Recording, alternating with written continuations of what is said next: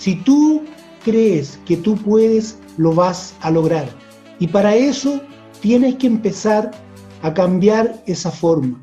¿Por qué esa forma? Hablamos muchas, veces, muchas veces de la forma porque como veníamos haciéndolo, no era lo que realmente queríamos, no era lo que realmente esperábamos, porque nosotros nos estábamos poniendo muchos obstáculos, muchas trabas.